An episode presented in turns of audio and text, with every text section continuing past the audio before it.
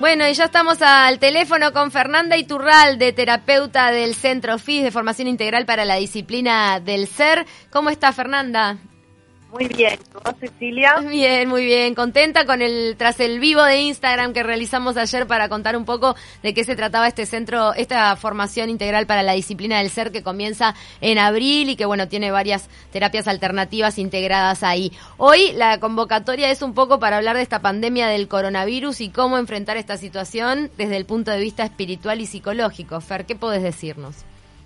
Sí, bueno, las estaba escuchando un poco y bueno, hay tanto, tanto, tanto para decir acerca de este tema y se escuchan tantas cosas, tantas cosas que es como difícil, ¿no? Tendríamos que estar horas hablando sobre eso, pero bueno, eso eh, dispara como, ayer te decía Ceci que, bueno, que hay como dos tendencias este, bien marcadas en este momento este, y una es, este, bueno, la, la de las personas que eh, están manejadas por el miedo en este momento, que han cedido su poder, y este, la de quienes dicen que no hay que dejarse manejar por el miedo.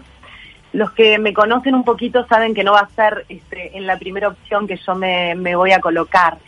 Eh, no porque yo creo que ayer hablamos de esto, del miedo, ¿no? no yo no creo que el miedo sea eh, una emoción negativa que haya que anular, este, todo lo contrario. Siempre digo que yo he aprendido muchísimo del miedo, que el miedo es este un, un gran maestro, pero me gustaría, este, mi enfoque, digamos, lo que yo intento hacer es llevar mi perspectiva más allá de las superficies, más allá de las apariencias, que es donde vive el miedo, que es en la ilusión de amenaza.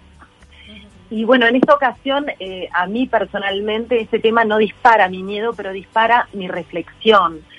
Eh, yo lo que, a mí lo que me gustaría es que, que este, este tema del virus, el coronavirus, nos muestre de qué somos capaces como comunidad, que despertemos a cuidar nuestro planeta, a tener una educación en salud real, y que cuando todo esto pase, Ceci, nos demos cuenta que quedan pandemias que llevan siglos que también requieran nuestra atención, que también requieran nuestra solidaridad y un montón de cosas que estamos viendo ahora, ¿no? Este, que nos emocionan tanto algunas. Y yo creo que el mayor riesgo no es que el, que el coronavirus nos mate, el mayor riesgo es que como, como individuos y como especie esto pase y no hayamos avanzado en vivir desde un nivel de conciencia más elevado.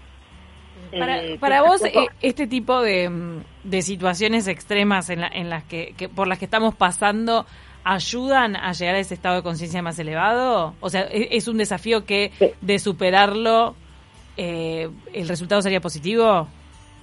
Bueno, mira, yo siempre digo es si se supera o no.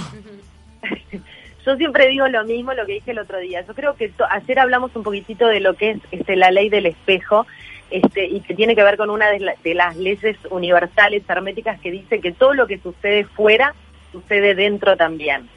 Eh, la vida es un camino donde vamos a tener todo el tiempo circunstancias y van a pasar un montón de cosas, de acá hasta el final, a nivel colectivo, como está sucediendo ahora, y a nivel personal. Todas las cosas que nos suceden están hablando de nosotros. Entonces, si la conciencia es recordar quiénes somos, es eh, conocernos un poquitito más a nosotros mismos, por supuesto que cualquier cosa que suceda, y bueno, esto en particular es una gran, gran oportunidad para todos nosotros de ver quiénes estamos siendo, de dónde, desde qué lugar estamos viviendo nuestra vida.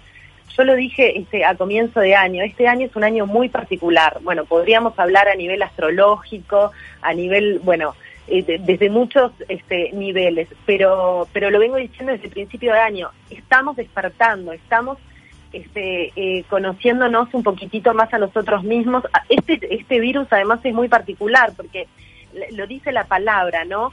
Eh, corona. Corona viene de nuestro séptimo chakra, que está en la coroniza, este, y que tiene que ver con nuestra conexión espiritual, con nuestra conexión con lo divino. Y el virus, para la biodecodificación biológica, nos habla de, de mm, para los que conocen un poquito de biodecodificación, nos habla de que viene a cambiar una información, viene justamente a eso, a despertarnos. Es difícil en unas pocas, en unas pocas frases poder explicarles todo lo que esto implica.